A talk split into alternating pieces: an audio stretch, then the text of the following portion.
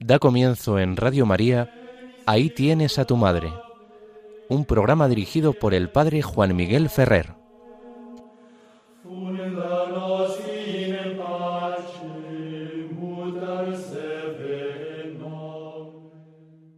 Un saludo muy cordial a todos vosotros, queridos amigos, oyentes de Radio María. Comenzamos el programa Ahí tienes a tu madre, como nos han anunciado, y os habla Juan Miguel Ferrer. Ahí tienes a tu madre. El título de nuestro programa nos invita a mirar hacia la Virgen María, porque ella siempre trae la bendición de Dios es bella la imagen de la Virgen llegando a casa de su pariente Isabel y llenándolo todo del Espíritu Santo. Claro, María venía llena de Cristo, venía llena de la gracia de Dios. El Espíritu Santo la había cubierto con su sombra y ahora ella llevaba esa bendición, esa mano tendida de Dios a todos los lugares por donde pasaba, pero singularmente a donde le había sugerido Dios, que era el hogar de su pariente Isabel, que a pesar de ser muy anciana, ya había concebido y estaba de seis meses a punto de dar a luz. Y María corre a casa de Isabel. Evoco esta imagen de María camino de casa de Isabel comentando el título de nuestro programa, porque Isabel recibe toda esta bendición y con ella una luz para comprender el misterio de María. Y eso es lo que queremos nosotros también a través de este programa de un modo mucho más modesto. Invitar a fijar la atención en la Virgen María, para recibir una luz de la palabra de Dios, del magisterio de la Iglesia, de la enseñanza de los santos y de los padres de la Iglesia, para descubrir el secreto de María, eso que Dios puso en ella para beneficio de toda la humanidad. Y mm, Isabel comprendió y gritó Dichosa tú porque has creído. Ojalá también nosotros, a base de meditar la palabra de Dios, las escrituras, el magisterio de la Iglesia, la liturgia de la Iglesia, los testimonios de los santos, pues lleguemos a ese conocimiento que nos permita alabar adecuadamente a la Virgen María y recibir de ella esa lección eficaz que nos haga también a nosotros ponernos en la estela de los seguidores de Dios. Que también nosotros podamos decir, he aquí el esclavo, la esclava del Señor, hágase en mí según tu palabra. Y es que al comenzar nuestro programa siempre evocamos alguna festividad recientemente celebrada en la vida de la Iglesia que nos pueda ayudar a penetrar el misterio de la Virgen María. Y ayer la Iglesia entera celebraba con gozo el nacimiento de San Juan Bautista, el 24 de junio. ¿Por qué celebra la Iglesia el nacimiento de Juan Bautista? Pues porque Juan Bautista, por la gracia de la visitación de María a Isabel, quedó colmado de Espíritu Santo ya en el vientre materno. Es decir, fue purificado en el vientre de su madre. Fue dispuesto por la gracia en el vientre de su madre. De otros santos celebramos su muerte como consumación de un camino trazado por Dios y, aceptado a lo largo de la vida por el santo o la santa. En este caso, celebramos el nacimiento, como lo hacemos de la Virgen María, porque ya antes de nacer habían sido bendecidos y purificados por Dios para poder cumplir la misión a la que estas personas eran llamadas. Y Juan Bautista, saltando de alegría en el vientre de su madre, manifestó la misma disposición que lo haría la Virgen María en el momento de su concepción inmaculada, o como lo manifestó luego al salir corriendo después de la Anunciación camino de la montaña de Judea a casa de Isabel. Juan Bautista es el precursor de Jesús. Entre Juan Bautista y la Virgen María, como ocurre también con San José, hay una especial sintonía, unas sintonías, unas concordias que nacen de la acción del Espíritu Santo en estas almas elegidas. María y José hemos tenido ocasión en otros momentos de contemplarlo y de meditar por qué esa armonía tan maravillosa entre la Inmaculada Virgen María y el justo José. Ahora vamos a fijarnos en la armonía entre María y este sobrino suyo, resobrino, que es Juan Bautista, si aceptamos que Isabel pudo ser prima o pariente en sentido amplio de la Virgen María. Pues este niño recibe en el seno materno una gracia excepcional del Espíritu Santo para poder ser el precursor de Jesús, algo que va a marcar su vida. Era capaz Juan Bautista en el seno de su madre Isabel de poner alguna acción libre y voluntaria. No. Tampoco lo pudo la Virgen María a la hora de su inmaculada concepción. Pero sabemos que luego, desde su nacimiento, en el momento en que estas almas benditas fueron llegando a tener uso de razón, entonces espontáneamente adoraron a Dios. En María esto la tradición lo ha presentado en torno al momento de su presentación en el templo a los tres años de edad y a lo largo de su formación allí en el templo hasta ser entregada como esposa a José. Así lo presenta el apócrifo de Santiago. En el caso de la confirmación y la seguridad del testimonio bíblico, es el evangelista San Lucas el que nos presenta a María dando ese sí rotundo a Dios en el momento de la anunciación, cuando María, después de pedir que le aclarase el ángel la voluntad de Dios sobre su vida, responde ya sin dudar, He aquí la esclava del Señor, hágase en mí según tu palabra. En el caso de Juan Bautista, cabe suponer que desde su infancia se orienta a confirmar la acción de la gracia en su vida. Pero es en la escritura cuando vemos a Juan cumpliendo esa aceptación del proyecto de Dios sobre él, cuando los evangelistas nos presentan a Juan predicando en el desierto y bautizando anunciando la venida del Mesías y pidiendo al pueblo que se preparase para recibir del modo adecuado al Redentor.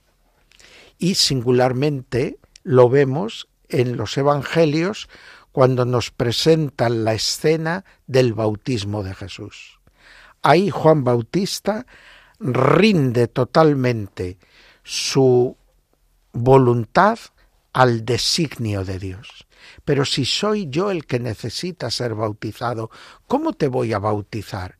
Conviene que se cumpla toda justicia. Y Juan ya no pide más explicaciones. Actúa según la voluntad de Dios. Es maravilloso ver esta sintonía entre Juan Bautista, la Virgen María, o la podíamos también contemplar en José, cuando en sueños recibe el encargo, no temas, has de recibir a María, tu esposa, y al niño que va a nacer como si fuera un hijo tuyo, tú le pondrás por nombre Jesús, tú actuarás humanamente como padre para él. Y José no duda por un instante en recibir a María y al niño que estaba en su vientre, como no dudará, y de nuevo así confirma su opción vocacional con el sueño que le invita a dejar Jerusalén y Belén y a irse a Egipto para salvar la vida del niño de un Herodes enloquecido que quiere acabar con su vida. Ahí están Juan Bautista, ahí está la Virgen María, ahí está San José, almas benditas que concuerdan en preparar todo para el nacimiento de Cristo, para la entrada en el mundo del Verbo de la vida. Todos tocados por la acción del Espíritu Santo, todos bendecidos por la gracia de Dios. María desde su concepción, Juan desde el momento de la visitación, José, pues no podemos conocer el momento exacto, pero al menos desde que recibe el encargo de acoger a María como esposa. En toda esta vida de José, María y Juan hay un rasgo común. Estaban llenos de Espíritu Santo para cumplir la misión que Dios les había encomendado de cara a la entrada del Verbo en el mundo, de cara a nuestra salvación. Y es bello que descubramos esta cercanía entre estos personajes que ocupan en las plegarias eucarísticas, en la letanía de los santos, unos lugares privilegiados por esta misión, por esta unión con la obra salvadora de Dios. Dios ha querido salvar al mundo contando con los pobres seres humanos. Y ahí despliega toda su misericordia, eligiendo a María, a José, a Juan Bautista, para que cada uno cumpla su papel y ellos, es verdad que colmados por una gracia que no pudieron ellos preparar, desde el momento mismo en que reciben la gracia de Dios, actúan de una manera totalmente entregada al despliegue del proyecto de Dios en sus vidas. Ojalá aprendamos nosotros de ellos a actuar de esta misma manera. Ojalá nosotros, por la acción del Espíritu Santo que hemos recibido en los sacramentos, singularmente en el bautismo y en la confirmación, pues nos ayude a poder vivir orientados a hacer que se cumpla en nuestra existencia el designio salvador de Dios. Estará ahí el maligno intentando siempre distraernos de este camino de Dios, distraernos del camino de Dios y hacernos sentir desconfianza de la protección amorosa de Dios sobre nuestra vida, para que desconfiando de esa protección y viendo nuestra fragilidad, nos entreguemos sin oponer resistencia a sus seducciones malignas, y así irnos atando y achicando la libertad para que no podamos cumplir la palabra de Dios pronunciada sobre cada uno de nosotros. En José, en Juan Bautista y sobre todo en la Virgen María, encontraremos el auxilio, la intercesión y la ayuda para romper las estrategias del maligno y poder de manera maravillosa seguir adelante en el camino de nuestra vida de gracia. Vamos ahora a escuchar una alabanza a Dios, un aleluya, mientras oramos para que cada uno de nosotros, escuchando la voz de Juan Bautista, nos dejemos reconciliar con Dios. Convertíos, creed en el Evangelio. Recuerda que eres polvo y al polvo eres has de tornar. Confesad vuestros pecados. Acercaos a las fuentes de la gracia. La predicación de Juan Bautista nos es siempre saludable. Escuchemos la voz del amor de Dios que grita desde la voz ronca de Juan Bautista, que ya casi no le queda fuerza para seguir llamando a los hombres y a las mujeres de todos los tiempos, de todos los lugares, a que confiesen sus pecados y se abracen a Cristo Redentor para obtener el perdón absoluto y radical de los mismos. Que nuestra oración sea un clamor que sube en las manos de la Virgen María hasta el cielo. Dejémonos reconciliar con Dios.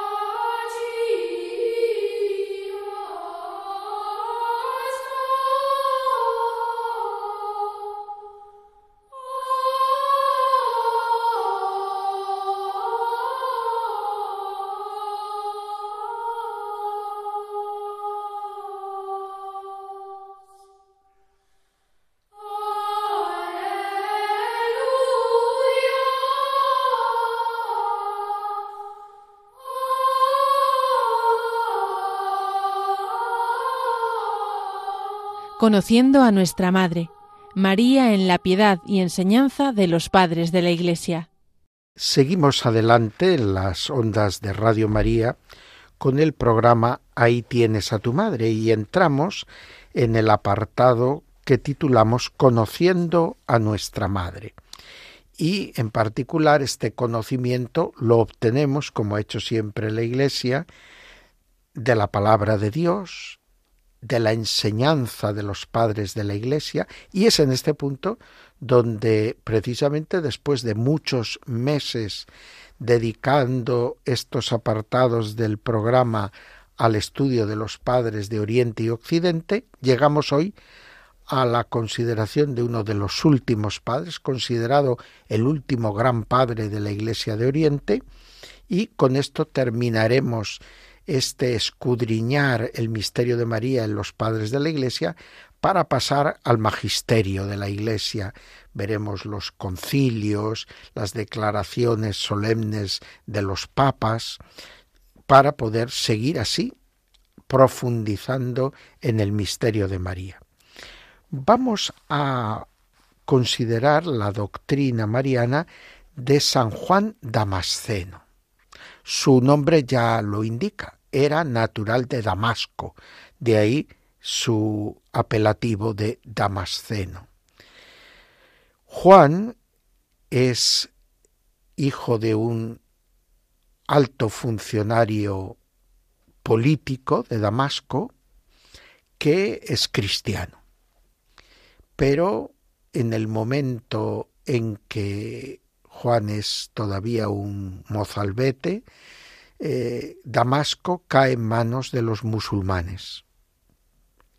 Los musulmanes que se habían ido extendiendo desde la península arábiga y habían ido conquistando, tras la muerte de Mahoma, diversos territorios en los que iban imponiendo la religión nueva, la religión de la obediencia, el Islam.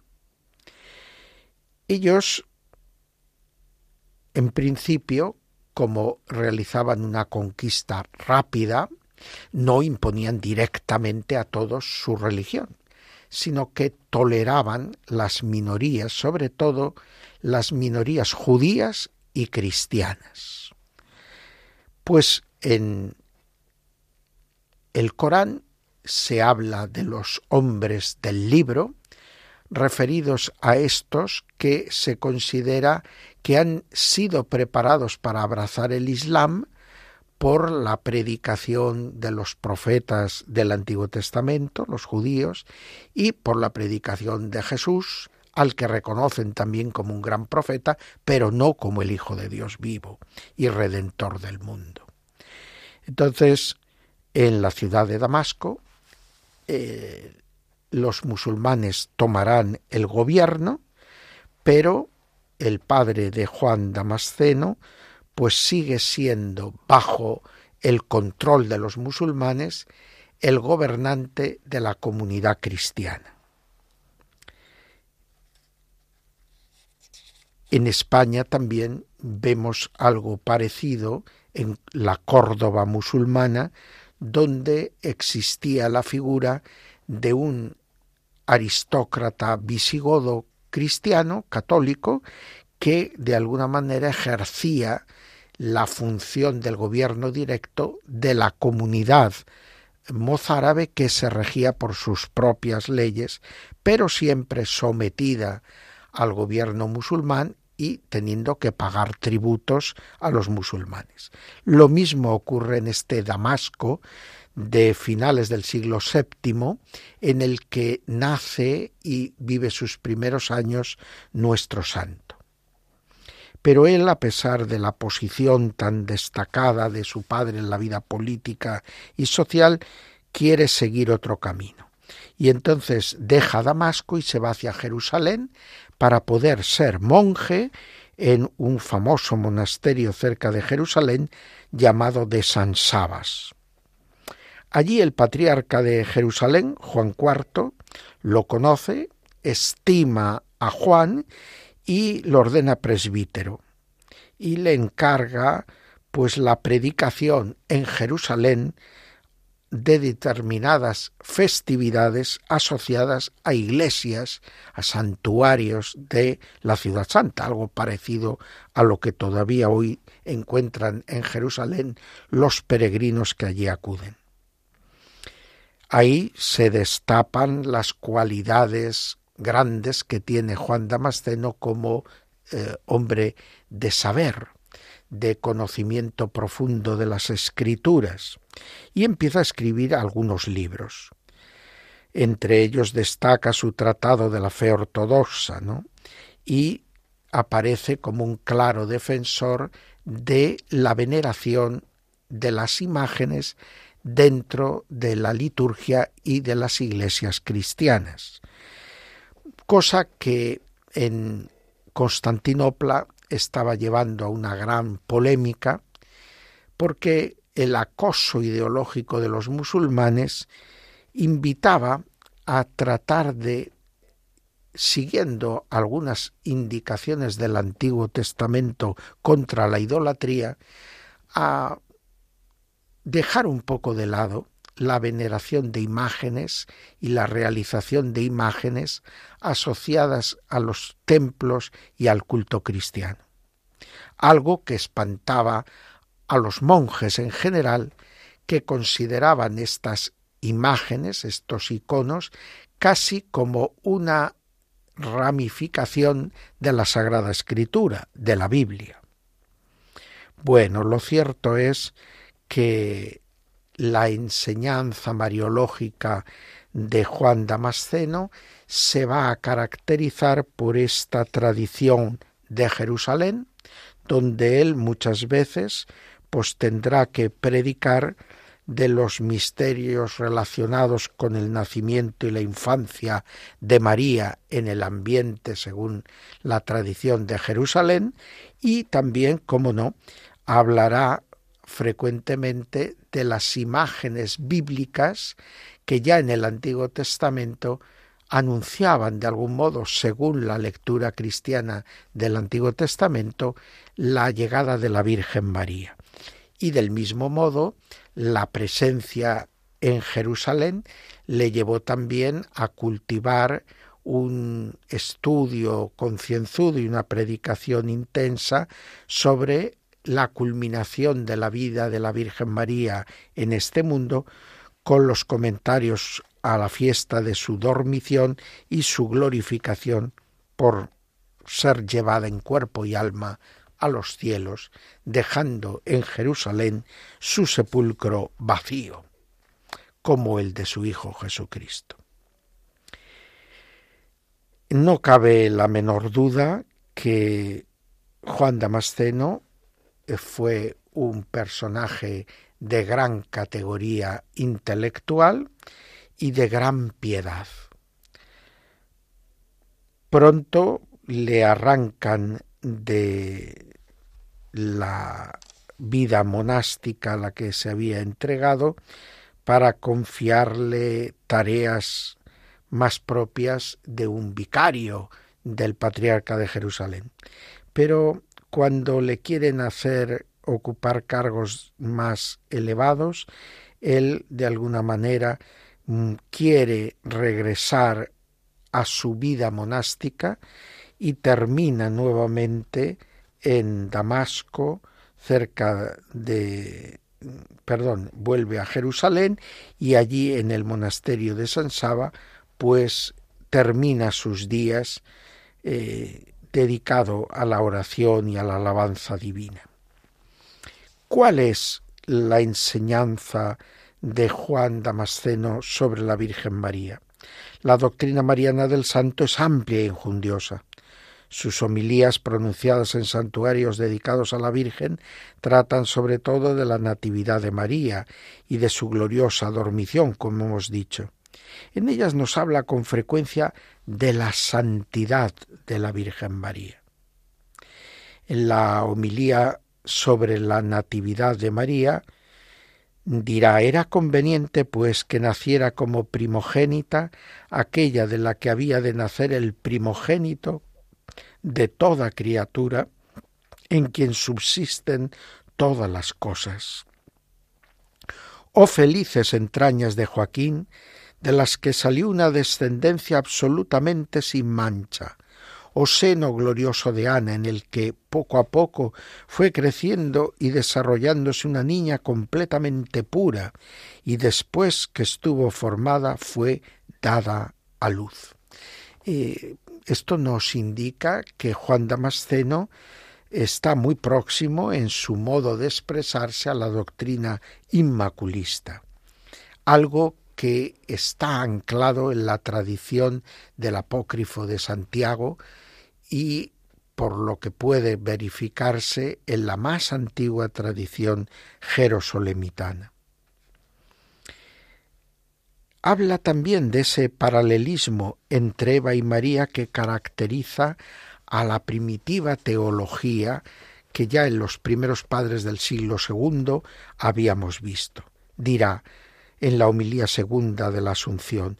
Bienaventurada tú, hija, que nos has liberado del castigo de nuestra transgresión.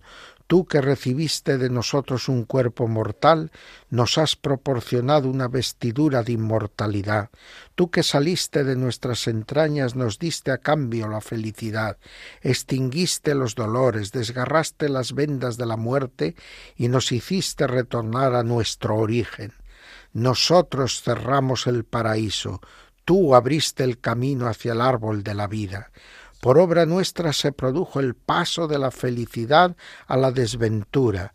Por medio de ti, en cambio, hemos pasado del infortunio a la dicha.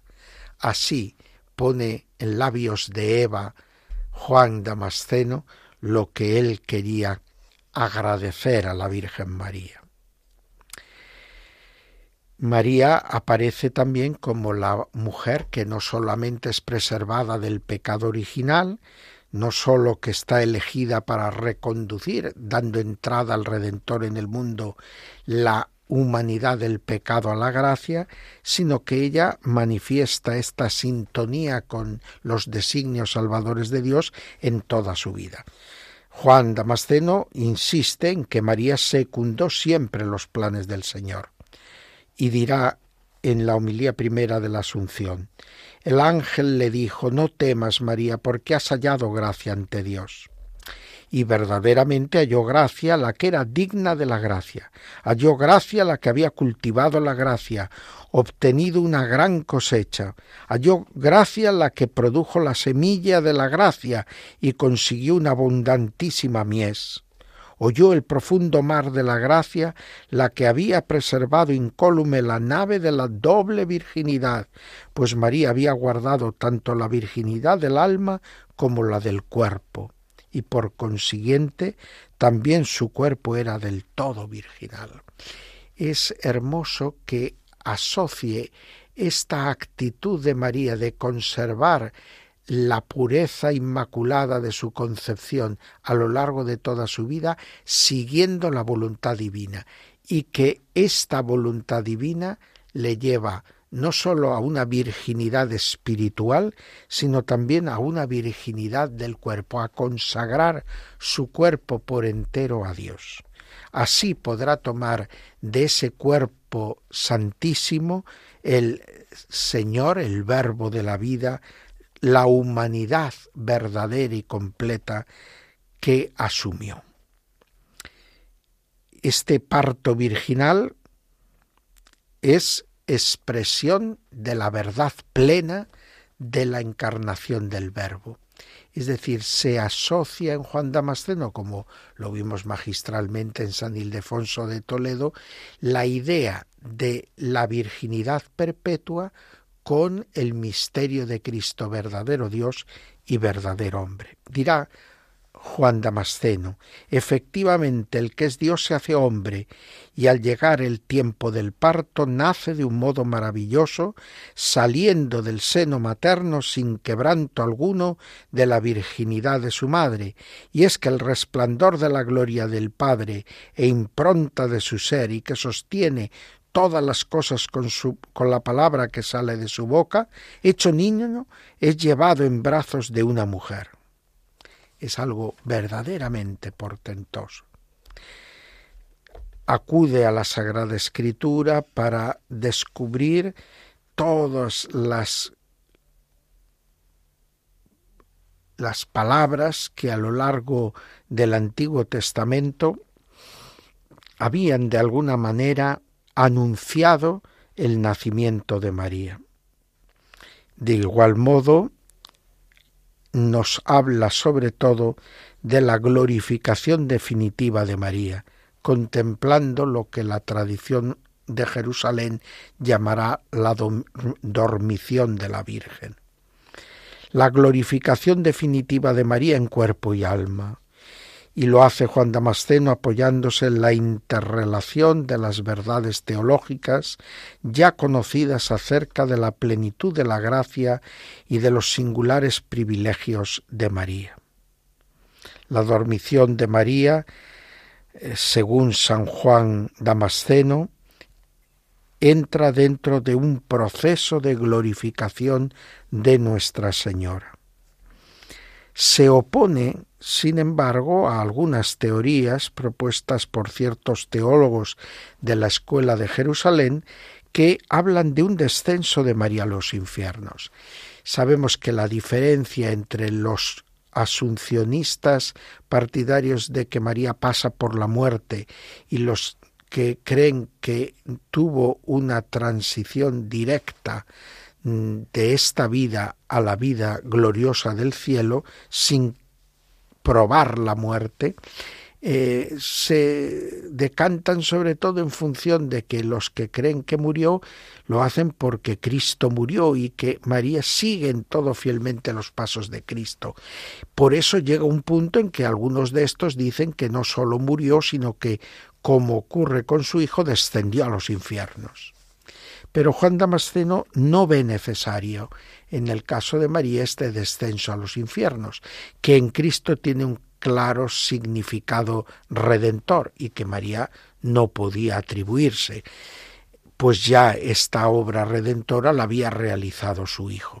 Por lo tanto, eh, podemos decir que Juan Damasceno ocupa entre la tradición más predominante en Occidente, de un paso directo de esta vida a la gloria, y la tradición más fuertemente arraigada en Oriente y en la antigüedad en, España también, pues eh, de una dormición de María, un paso por la muerte para luego ser resucitada y llevada en cuerpo y alma a los cielos, él ocupa un papel de equilibrio, siendo de la tradición jerosolemitana, evita los excesos de esta tradición jerosolemitana.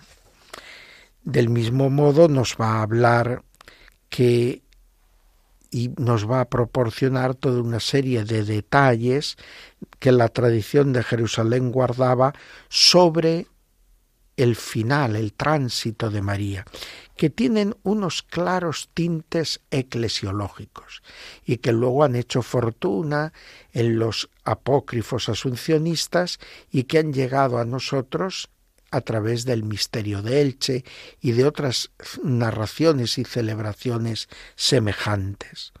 Ahí se habla de la congregación de los apóstoles que estaban ya dispersados por el mundo entero en torno al lecho de María. podemos hablar de una nueva misión de los apóstoles ahora a través de la Virgen María. Eh, del mismo modo que cuando Jesús asciende a los cielos, les manda ir desde Jerusalén hasta los confines de la tierra predicando, ahora cuando la Virgen María es llevada en cuerpo y alma a los cielos, ellos son reunidos de nuevo para acompañarla en ese tránsito y despedirla, pero también para recibir un renovado envío por parte de Dios para llevar el Evangelio hasta los confines de la tierra. Y esto eh, habla del papel de la Virgen María en la propagación de la Iglesia según las tradiciones más antiguas de las que es portador Juan Damasceno. Del mismo modo, esta Virgen es contemplada por Juan Damasceno una vez que sube a los cielos como asociada a la realeza de Dios. María ha quedado pues constituida reina de todo lo creado e intercesora en favor nuestro delante de Dios, mientras que su sepulcro vacío en Getsemaní se ha transformado en un preclaro santuario donde los fieles que aman y veneran a la Virgen reciben muchísimos favores. Pues bien, que estas enseñanzas de Juan Damasceno, como todas las que hemos ido contemplando en la doctrina de los padres de Oriente y de Occidente, lo hemos hecho a través del libro estupendo de Guillermo Pons, Textos Marianos de los primeros siglos, antología patrística publicado en Ciudad Nueva. Eh, no hago la propaganda, el libro ya es antiguo y ya es muy conocido, pero he de reconocer que ha sido la fuente en la que hemos bebido a lo largo de todos estos programas para nuestros comentarios patrísticos. Ahora que cerramos este periodo de contemplación de las enseñanzas de los padres, creía que era de obligación dar nuestra gratitud a don Guillermo Pons por esta obra y este material que nos ha ofrecido. Pues mientras escuchamos un Dixit Jesús, dijo Jesús, que es como un ponernos también, al igual que los apóstoles, a la escucha de lo que nos pide el Señor. Cuando Él sube a los cielos, cuando María es llevada en cuerpo y alma a los cielos, la Iglesia recibe como un impulso más fuerte a ir hasta los confines de la tierra. ¿Para qué? Para como una red que se extiende, envolver a todos los seres humanos y que Dios tire de ellos hacia sí para que encuentren la salvación y la vida. Pues y Dixit Jesús y nosotros oramos para que en todos los sacerdotes y obispos reine una verdadera piedad mariana que haga de ellos ministros eficaces en la obra de la evangelización, que todos los laicos y religiosos y religiosas que se dedican a la misión encuentren también en la Virgen María esta luz y este corazón para poder dar eficacia a sus tareas y labores evangelizadoras.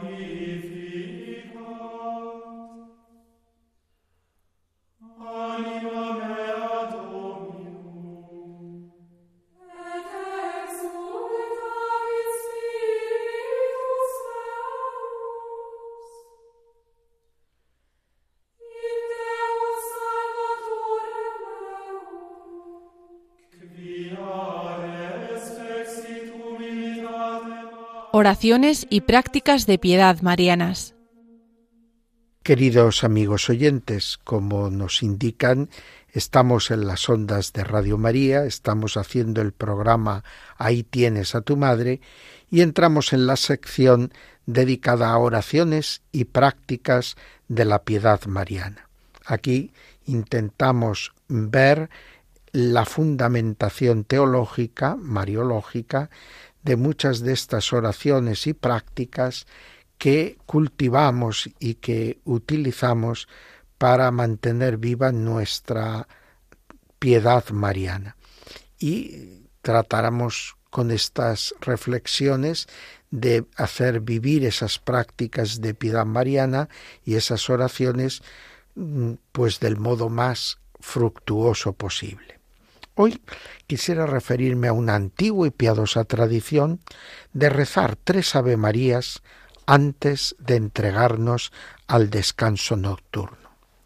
La Iglesia es verdad que en su liturgia asocia de manera particular al momento final del día, antes de el descanso nocturno, al rezo de las completas y en ellas, al final, pues una invocación de la Virgen María a través de una antífona, la antífona mariana al final de las completas, de la que hemos hablado ya en diversas ocasiones.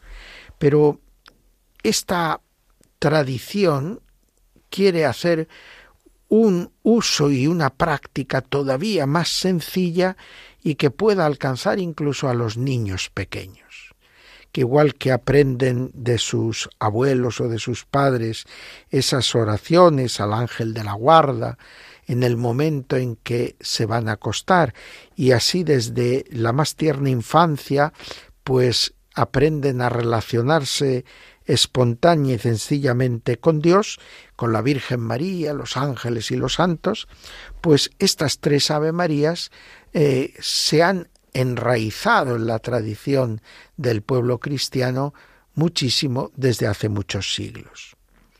Yo recuerdo todavía cuando era un parvulito y las religiosas del colegio donde yo estudiaba en aquel momento ese preescolar, pues nos enseñaban con esa bonita leyenda, el hombre que había vivido un poco alejado de Dios, que había tenido una vida un poco azarosa, pero que nunca había perdido la costumbre de lo que le enseñó su madre, de rezar tres Ave Marías antes de dormir.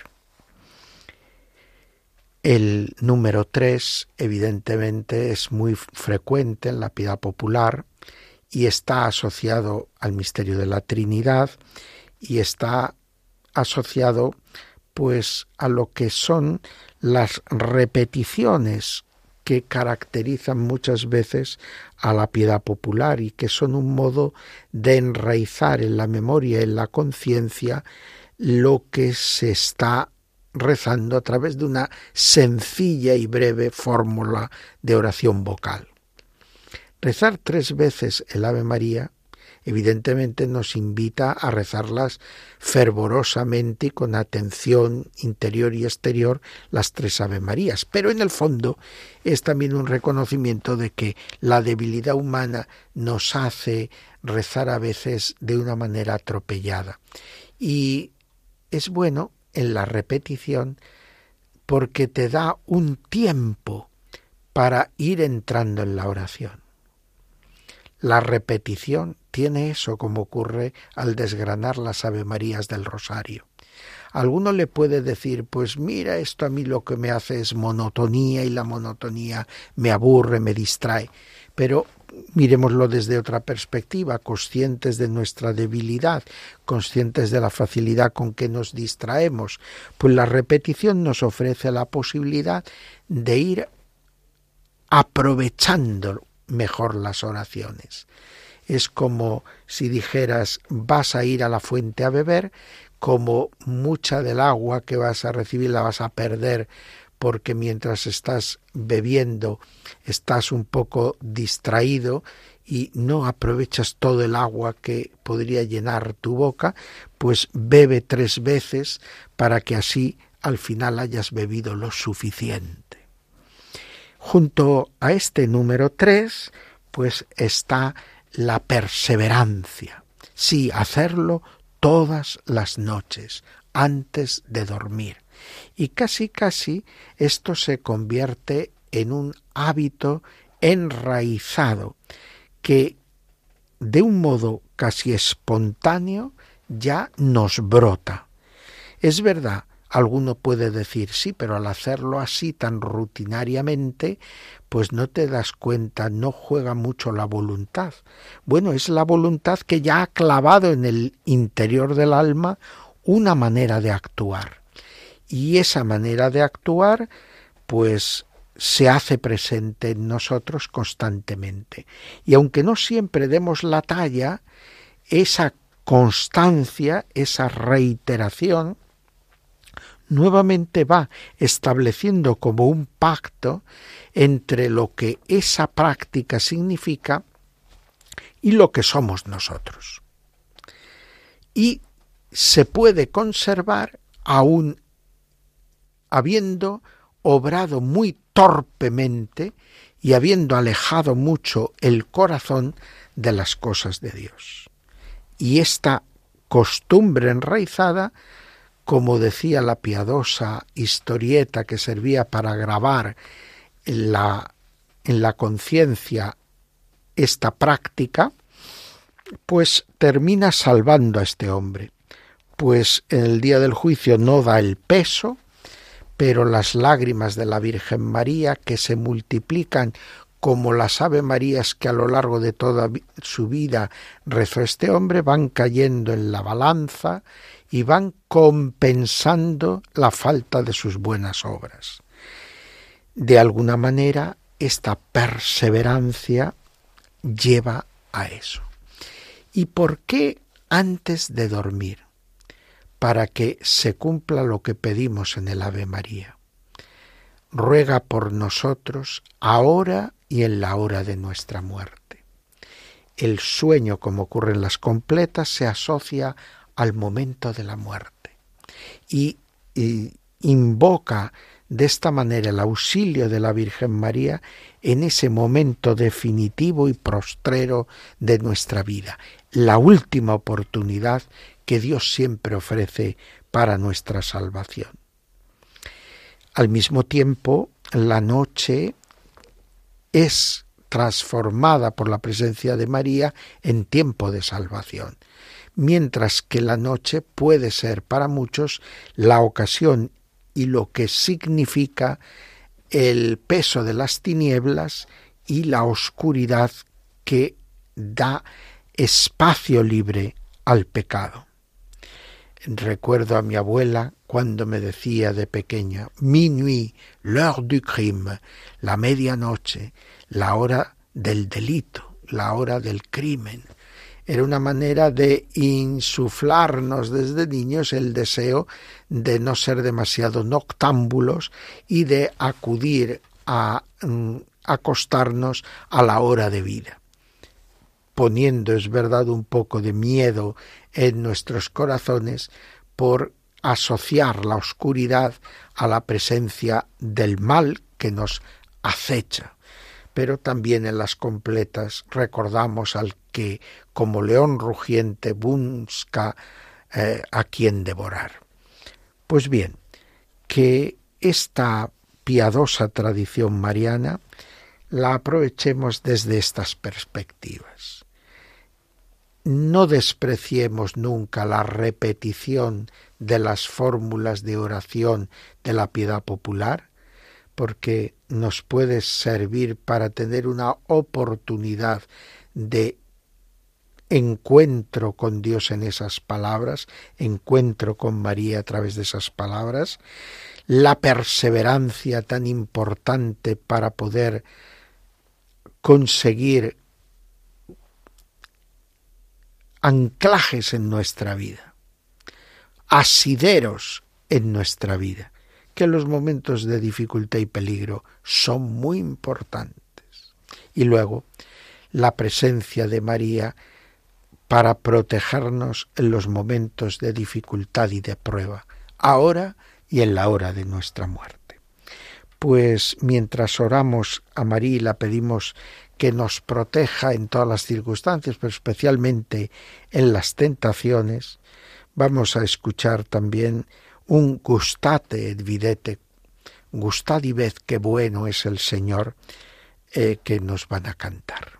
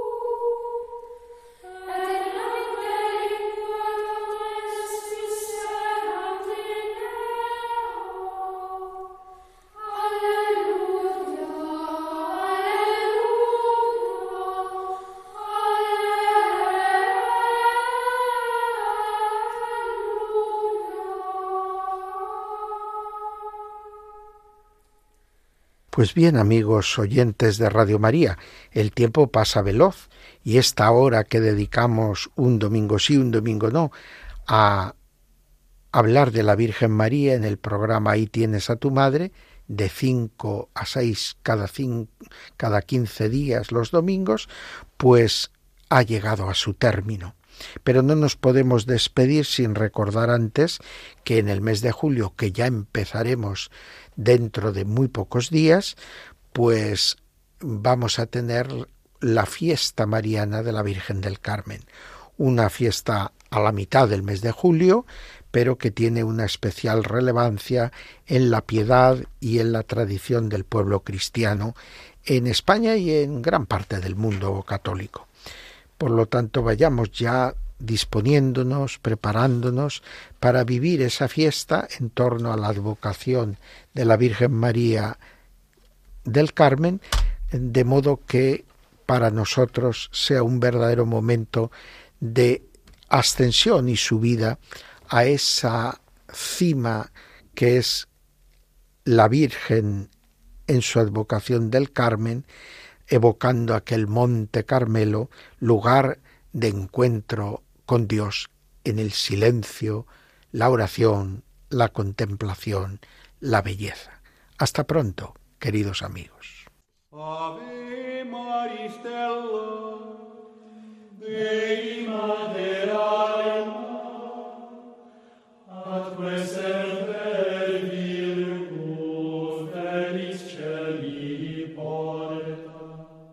Acaban de escuchar Ahí tienes a tu madre, un programa dirigido por el padre Juan Miguel Ferrer.